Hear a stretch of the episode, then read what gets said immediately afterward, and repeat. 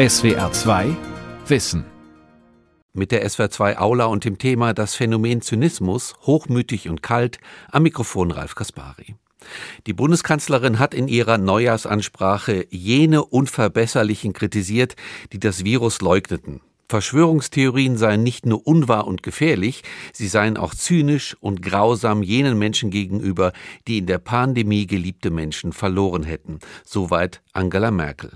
Und der Bezug zum Zynismus ist durchaus richtig und auch verständlich. Das Adjektiv zynisch bezeichnet zumeist eine gefühllose, mitleidlose, menschenverachtende Haltung, mit der der Zyniker der Welt und der Gesellschaft begegnet. Zynismus kann durchaus klug machen, aber auch kalt und statisch. Und zugleich gilt der Zyniker als Phänotyp der Moderne. Was zeichnet den Zyniker genau aus? Warum reibt er sich gerade an der Moderne? Antworten gibt Tillmann Allert, Seniorprofessor für Soziologie an der Goethe-Universität in Frankfurt am Main. Im Islam leben und sterben wir alle. Zu dieser Reflexion gelangt niemand anderer als Johann Wolfgang von Goethe. Nanu, fragt man sich, was ist da mit dem großen deutschen Dichter los? Im hohen Alter, vertieft in Philosophie und Dichtkunst des Orients, denkt Goethe über den Vorsehungsglauben nach. Der Vers, der der Ergebung in den göttlichen Willen, dem Inshallah, dem So Gott will, das Wort redet, stammt aus dem Buch der Sprüche des westöstlichen Divan. Klingt das nicht überraschend aus dem Munde von jemand, dessen Leben und Werk nichts anderem gewidmet war als der Autonomie des Menschen, der Idee verantwortlicher Selbstgestaltung? Was der alte Herr aus Frankfurt meint, ist die Demut, die Achtung im Verhältnis zur Welt. Und keine Philosophie, keine Haltung steht dazu in einem so deutlichen Gegensatz wie der Zynismus dem Hohn auf die Welt. Im Zynismus feiern Menschen eine Preisgabe an die Welt, verbunden mit einem bitteren Abschied von jeder Möglichkeit der Gestaltung. Unübertroffenes Vorbild für diese besondere Art des Nichtstuns ist der berühmte Diogenes von Sinope. Der Legende nach hatte dieser es sich in einer Tonne bequem gemacht. Ein Aussteiger, kein Dummkopf, aber ein notorischer Besserwisser mit Hang zum subversiven Rückzug aus der verachteten Welt. Schon seinem antiken Vorbild nach eine kultivierte Gleichgültigkeit gegenüber den selbstgesetzten Normen einer sozialen Ordnung, handelt es sich um eine Form von Klugheit, und zwar eine, die mit einem hohen Preis zu zahlen ist. Zynismus ist eine Form der Weltverachtung. Zyniker sind Komplizen der Trostlosigkeit. Dass er Selbstverachtung impliziert, genauer betrachtet ihre Kehrseite bildet, gehört dazu, bleibt den Zynikern im Übrigen nicht selten verborgen. In einer Karikatur von Erhabenheit ist das große andere, die Welt, sind die anderen Gegenstand der Beurteilung. Zynismus, das betrachten wir als ein Verhältnis zur Welt. Attraktiv ist der Zynismus durch eine grandios verblüffende Geste der Reduktion von Komplexität, ein Edge gegen die Mühen des Verstehens. Worin liegt die seelische Attraktivität des zynischen Weltbildes? In welchen Milieus wird er besonders gepflegt? Und welchen gesellschaftlichen Ursachen ist die Neigung zum Zynischen geschuldet? Steht die moderne Gesellschaft mit dem Zynismus vor den Folgen einer geschrumpften Überzeugungskraft des religiösen Glaubens? Und rückt mit dem Zynismus eine neue Form von Schicksalsglauben in die wissenschaftsorientierte moderne Welt? Wir gehen in drei Schritten vor. In einem ersten Schritt wollen wir möglichen Weltverhältnissen nachspüren. Geistig imponiert beim Zynismus die Nähe zum Schicksalsglauben. Sodann widmen wir uns der Frage nach den sozialen Voraussetzungen und Folgen zynischer Weltbetrachtung irritiert der Zynismus zwar als eine individuelle Charakterschwäche, so begegnen wir ihm auch als eine Zeiterscheinung und manchmal hat es den Anschein, als böte sich mit dem Internet eine gigantische Tonne an.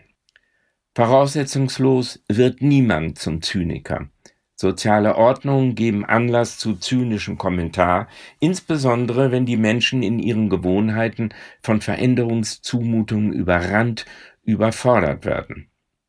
Und schließlich drittens, und damit kämen wir dann wieder auf den alten Goethe zurück, welche Philosophie, welche Haltung denn in den Ideenwettstreit mit dem Zynismus treten könnte.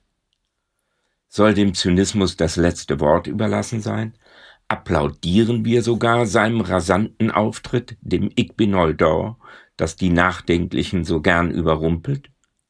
Schauen wir zunächst in einem weiten Zeitbogen zurück.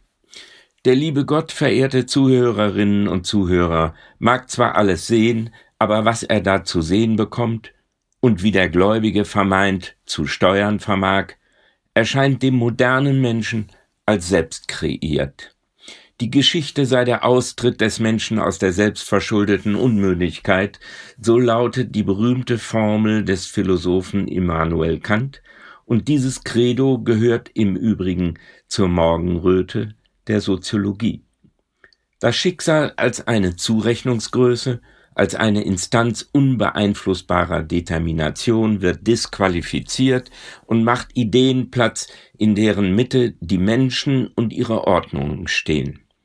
Vorgängen wie dem Kampf der Klassen, der Logik der Märkte oder was dergleichen Kausalitäten mehr sein mögen, rechnet die Moderne das Handeln zu. Als wichtigste Neuerung in der Geschichte des menschlichen Nachdenkens über sich selbst kommt demnach hinzu die Selbstgewissheit des Subjekts. Damit erfolgt ein gewaltiger Einschnitt im Verhältnis von Mensch und Welt, ein Vorgang, der sich kulturell auf die Gedankenwelt der Aufklärung zurückführen lässt.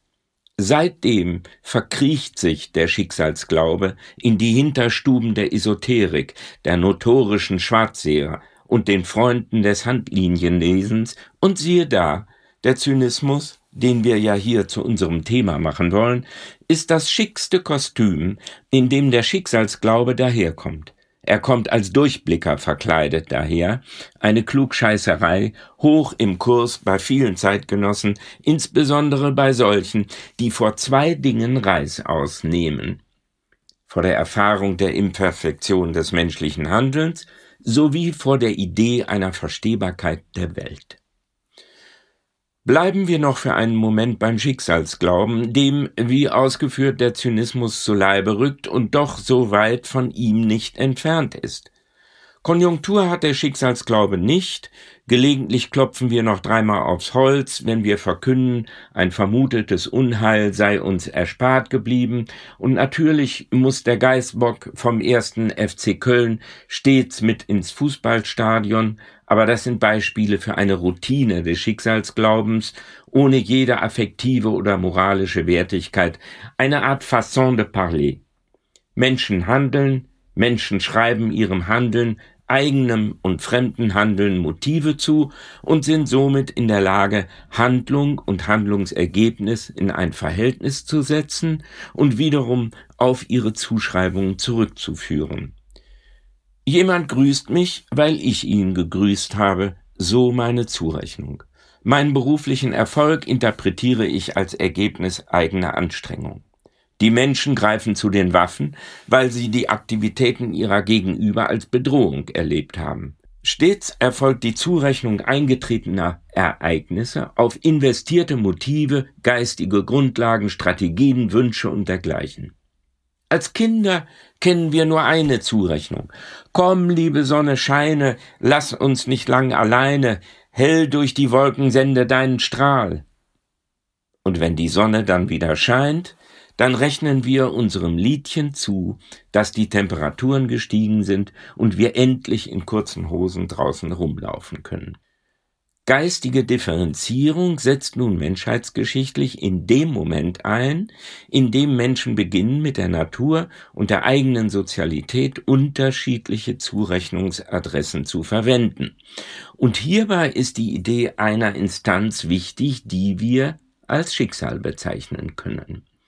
Das ist nicht mehr als eine riesige Blackbox, in die alles gehört, was als nicht zurechenbar erfahren wird.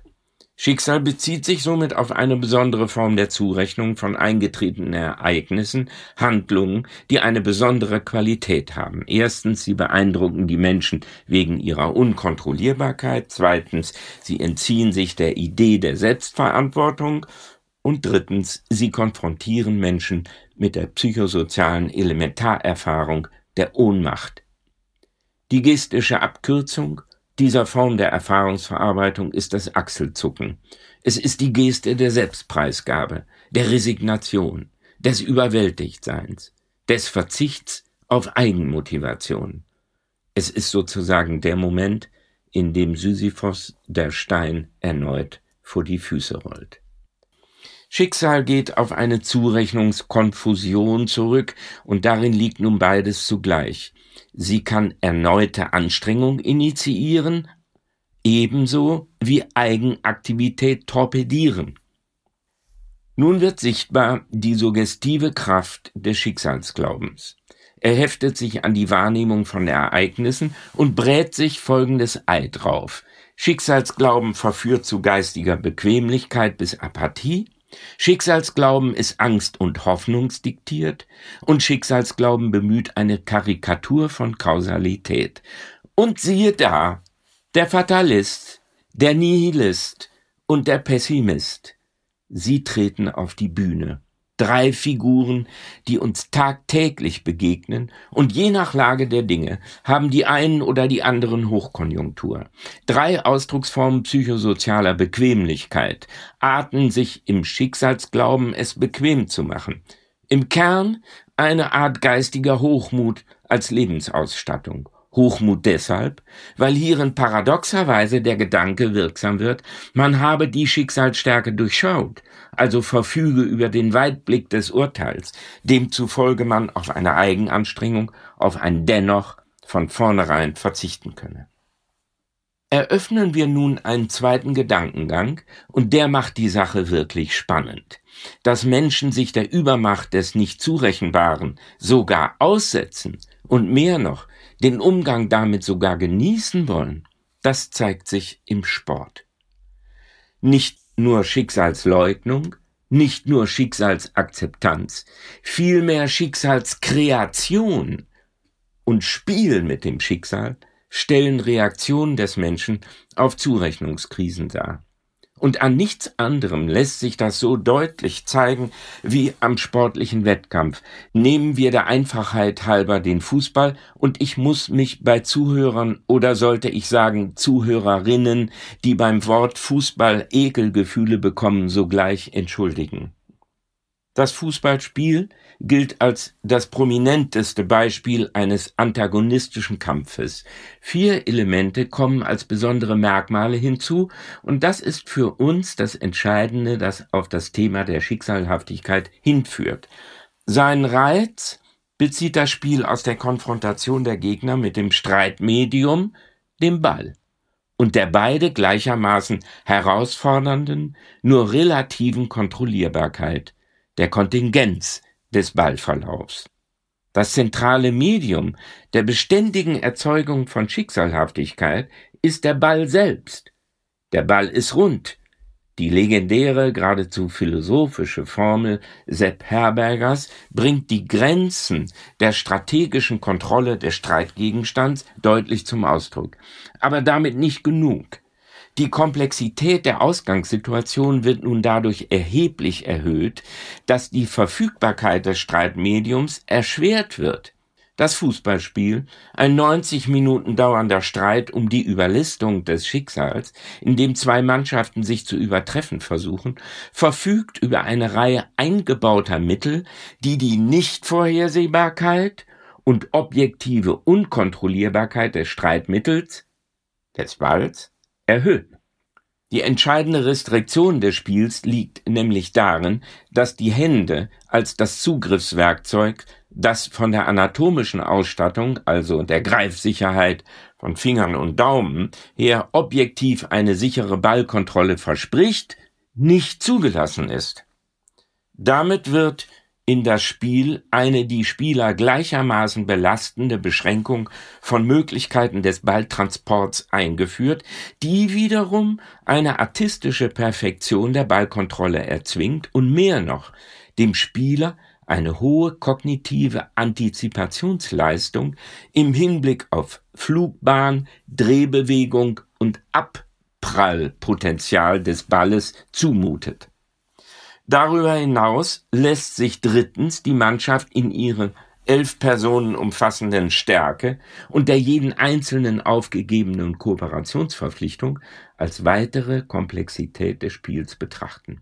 Sie erzwingt eine Bezugnahme auf den Mitspieler, eine erhöhte Antizipationsleistung hinsichtlich der räumlichen Anordnung der Spieler, mithin deren Ansprechbarkeit auf dem Spielfeld und schließlich gelten die genannten Bedingungen durch die Einführung des Antagonismus, dem Sieg- und Niederlageprinzip jeweils zweifach. Und allein dieser Umstand, die erzwungene Intervention des Gegners in die Bemühungen um die Kontrolle des Schicksals, ja die ausdrücklich zwingende Bezugnahme auf die Spielzüge des Gegners bezeichnet ein zusätzliches Element im Fußball, das die Austauschbeziehung in ihrer Komplexität einerseits und in ihrer seelischen Dynamik für den einzelnen Spieler dramatisch erhöht. Was soll das Ganze?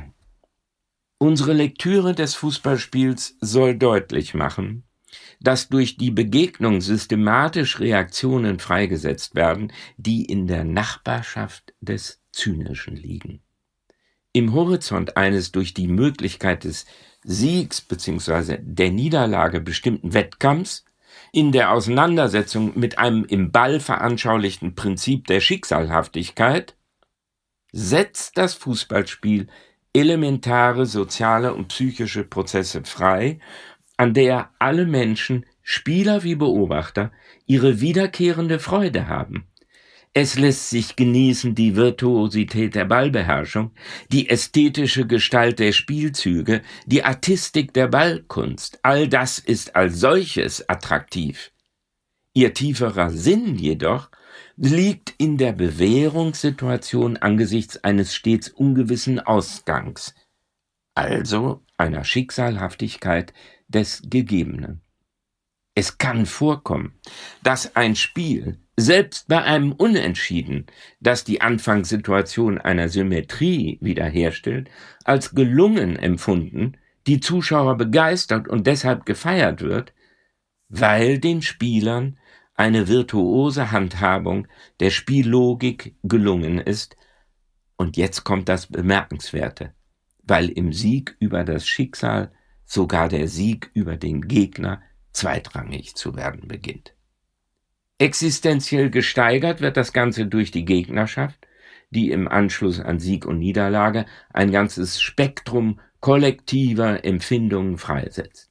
Die Niederlage kennt Ausdrucksformen der Fassungslosigkeit, der Trauer, der Erniedrigung und Scham. Sie löst Bemühungen des Trostes, der Zurechnung auf Leistung oder eben auf Schicksal aus.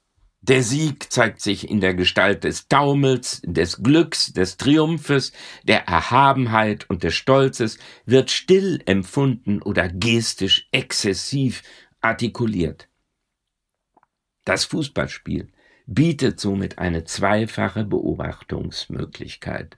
Wir können verfolgen, wie das Schicksal durch artistische Anstrengung, Klugheit und körperliche Höchstleistung besiegt wird, und wir können dabei sein, wie Menschen in der ausgegrenzten Situation des zweckfreien Spiels, die Elementarform des Streits, des Kampfs, der Kooperation, trotz der Anstrengung der Übermacht des Schicksals erliegen. Der Fußball konfrontiert mit Versuchen der Schicksalskontrolle und auch der Schicksalsakzeptanz, dem Hinnehmen von etwas, das bei allem motivationalen Einsatz und Engagement doch übereinkommt. Und noch etwas. Das Beispiel habe ich auch deshalb gewählt, weil wir es unter den Bedingungen mit einer weiteren Figur auf dem Feld menschlicher, allzu menschlicher Begegnungen zu tun bekommen, dem Helden. Ja, in dem Helden und als solchen verfolgen wir die Anstrengungen der Spieler, nehmen wir teil an dem Umgang mit Schicksalhaftigkeit. Helden repräsentieren die exemplarischen Vertreter einer Überwindung von Schicksalhaftigkeit und an ihnen zeigt sich etwas außerordentlich Interessantes. Der Held ist gefährdet durch Zynismus, weil das Heldenhafte sich auf das drohende oder gar schon erfolgte Scheitern bezieht, aber unbeirrbar bleibt. Der Zynismus ist so betrachtet die Philosophie des gescheiterten Helden, und wie oft im beruflichen Leben endet im Zynismus, was mit Heldentum begann. Wie weit sind wir jetzt gekommen? Blickt man auf den Zynismus als eine Form der naseweisen Zurechnung, in der Selbstpreisgabe und Preisgabe jeden Versuchs zu verstehen, eine selbstgefällige Melange eingehen, so dürfen wir doch nicht übersehen, dass es sozialstrukturelle Zusammenhänge gibt, die es wahrscheinlich werden lassen, auf Vorgänge des Nichtverstehens zynisch zu reagieren. Nehmen wir etwa die Europäische Union. Viele Menschen deuten es als Verlust und kommentieren zynisch, dass das eigene nationale Regierungssystem in einem komplizierten Staatengebilde eingebunden ist, das der Souveränität des eigenen Nationalstaats eine zusätzliche Entscheidungsebene hinzufügt, die legitimationsbedürftig ist. Zynisch reagiert man, wenn man der Komplexität nicht gewachsen ist. Zynismus entsteht auch dann leicht, wenn Menschen mit dem rasanten Zerfall der Institutionen konfrontiert sind und der Verlust ihrer Lebensgewohnheiten sie in die Situation anomischer Konfusion geraten lässt, im Strudel der aufgezwungenen Veränderung bietet nun die zynische Weltsicht eine seelisch komfortable Kurzschlussreaktion an, die neuen Herausforderungen zu unterlaufen. So war es nach dem Zusammenbruch der Diktatur in der ehemaligen DDR. Die Freisetzung von Optionen provoziert die Lebensgewohnheiten, neue Verfahren sind unvertraut, man begreift sich als missachtet, nicht anerkannt und kehrt gleichsam die empfundene Missachtung um in einen Stolz auf das Abgehängtsein. Das wäre dann die Ausdrucksform eines Zynismus, der sich selbst, aber auch die anderen in einem Strudel der Verächtlichkeit aufgegeben hat. Ist der Zynismus eine Begleiterscheinung moderner Gesellschaften? Ganz gewiss nicht. Aber dass er so prominent ist, hat seine angebbaren Gründe. Verfügbarkeit, Machbarkeit, Zeitkontrolle und Beschleunigung zählen zu den folgenreichsten Erscheinungen, mit denen wir eine atemberaubend hohe Anpassungselastizität unserer Lebensform erreicht haben. Ja, dies bildet die Grundlage unseres Wohlstands. Diese Errungenschaften haben sich zu Alltagsgewohnheiten verdichtet und mehr noch, sie haben sich zu Maximen der Lebensführung verselbstständigt. Zusammengenommen begründen sie die für das moderne Leben charakteristische Zuversicht, und wenn man nun hinzunimmt, dass gerade darin, in der Ethik rationaler Weltbeherrschung, wie der berühmte Soziologe Max Weber es genannt hat, in dieser Ethik das Scheitern geradezu eingebaut ist und dennoch die Anstrengung dadurch nicht verzichtbar wird, dann können wir leicht nachvollziehen, wieso eine zynische Weltbetrachtung bei vielen Menschen Hochkonjunktur hat. Sie reduziert die Komplexität, vereinfacht die Zurechnung und kultiviert den Verzicht auf die Anstrengung des Verstehens. Kommen wir zum Schluss. Menschen, so war unsere These, pflegen in unterschiedlichen Philosophien und geistigen Einstellungen mit dem Problem der Schicksalhaftigkeit umzugehen. In der Wissenschaft, dem Glauben und dem Schicksalsglauben begegnen wir geistigen Welten, das Leben in der Moderne zu bewältigen. Nun jedoch nicht in der Form der mitleidsvollen oder blass lässigen Toleranz der jeweils anderen, oder gar des mitleidslosen Widerstands gegen andere Sichtweisen, die man nicht teilt, sondern in einer dynamischen Komplementarität und dynamischen Konfliktivität. Alle drei Modalitäten des Umgangs mit Zurechnungskonfusion zählen zum alltagsphilosophischen Baukasten des modernen Menschen, dem aufgegeben ist, sich situations- und anlassbezogen in den drei Betrachtungsweisen zu bewegen und sie zu kommunizieren. In der sozialen Auseinandersetzung, im Gespräch mit dem Gegenüber nicht jeweils das Weite suchend, wenn man nicht sogleich die eigene Sichtweise bestätigt findet, sondern in der Lage sein, jeweils hypothetisch, geistig erweiternd die gerade nicht thematischen Sichtweisen kommunikativ ins Spiel zu bringen. Das macht die Menschen der Moderne zu Schicksalsvertrauten, ohne schicksalsgläubig zu werden. Zu Vernunftgläubigen, ohne so vermessen zu sein, die Welt aus den Angeln heben zu wollen oder zu können. Das begründet unsere Scham, mit der wir auf das nur relative Gelingen unserer Anstrengungen reagieren. Von all dem will der Zynismus nichts wissen. Er ist ein Hohn auf die Scham und imponiert mit einem Versprechen, in Bausch und Bogen die Erfahrung der Komplexität hinter sich lassen zu können. Im Übrigen Schicksalstoleranz zählt zu den großen Leistungen des menschlichen Humors, der wertvollsten Form des Trostes über große und kleine Tücken, in denen sich das Leben vollzieht. Unser Humor erinnert uns daran, dass alles nicht so schlimm sein muss. Und sogar ungeachtet dessen, dass das Schicksal uns manchmal mit seinen beiden kräftigsten Evidenzen, dem Krieg und der Naturkatastrophe die Sprache verschlägt. Die Schicksalstoleranz nimmt Rücksicht auf die Scham, die sich meldet, wenn etwas nicht gelingt. Und ganz anders als der Zynismus, der der Scham zu Leibe rückt und sie in seiner Direktheit für überflüssig hält. Dagegen stellen wir eine Einstellung, die als Demut gegenüber dem Vorgegebenen die Anerkennung des Unverfügbaren und Unverstehbaren zu bezeichnen wäre. Das im Schicksal stehen, wie der Soziologe Georg Simmel es einmal genannt hat, wäre die gebotene Maxime. Ja, vielleicht eine Art Sturheit wäre zu empfehlen. Stur zu bleiben heißt nicht etwa auf geistige Nahrung zu verzichten, vielmehr wäre das Sturbleiben eine Chiffre für das Insistieren auf dem Eigensinn der Person. Und der gedeiht nicht etwa in der narzisstischen Einsamkeit des Eigenbrötlers, sondern der lebt als Eigensinn überhaupt nur von der Auseinandersetzung mit der Welt. Eigensinn bedeutet, sein Ding zu machen und minimalistisch formuliert, dabei den Mitmenschen nicht auf den Geist zu gehen, ja sie vielmehr als die gleichermaßen suchenden Pilger durch die Welt, des noch nicht Erschlossenen wahrzunehmen. Gerade mit einer Portion Gleichmut und Wachsamkeit lässt man sich nicht kirre machen.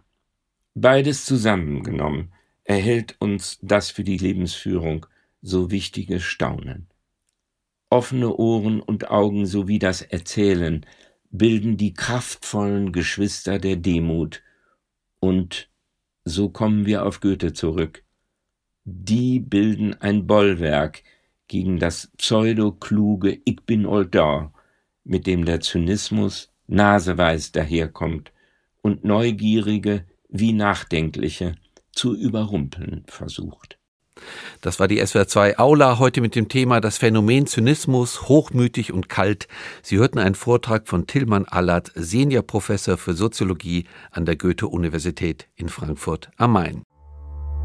SWR 2 Wissen. Manuskripte und weiterführende Informationen zu unserem Podcast und den einzelnen Folgen gibt es unter swr2wissen.de.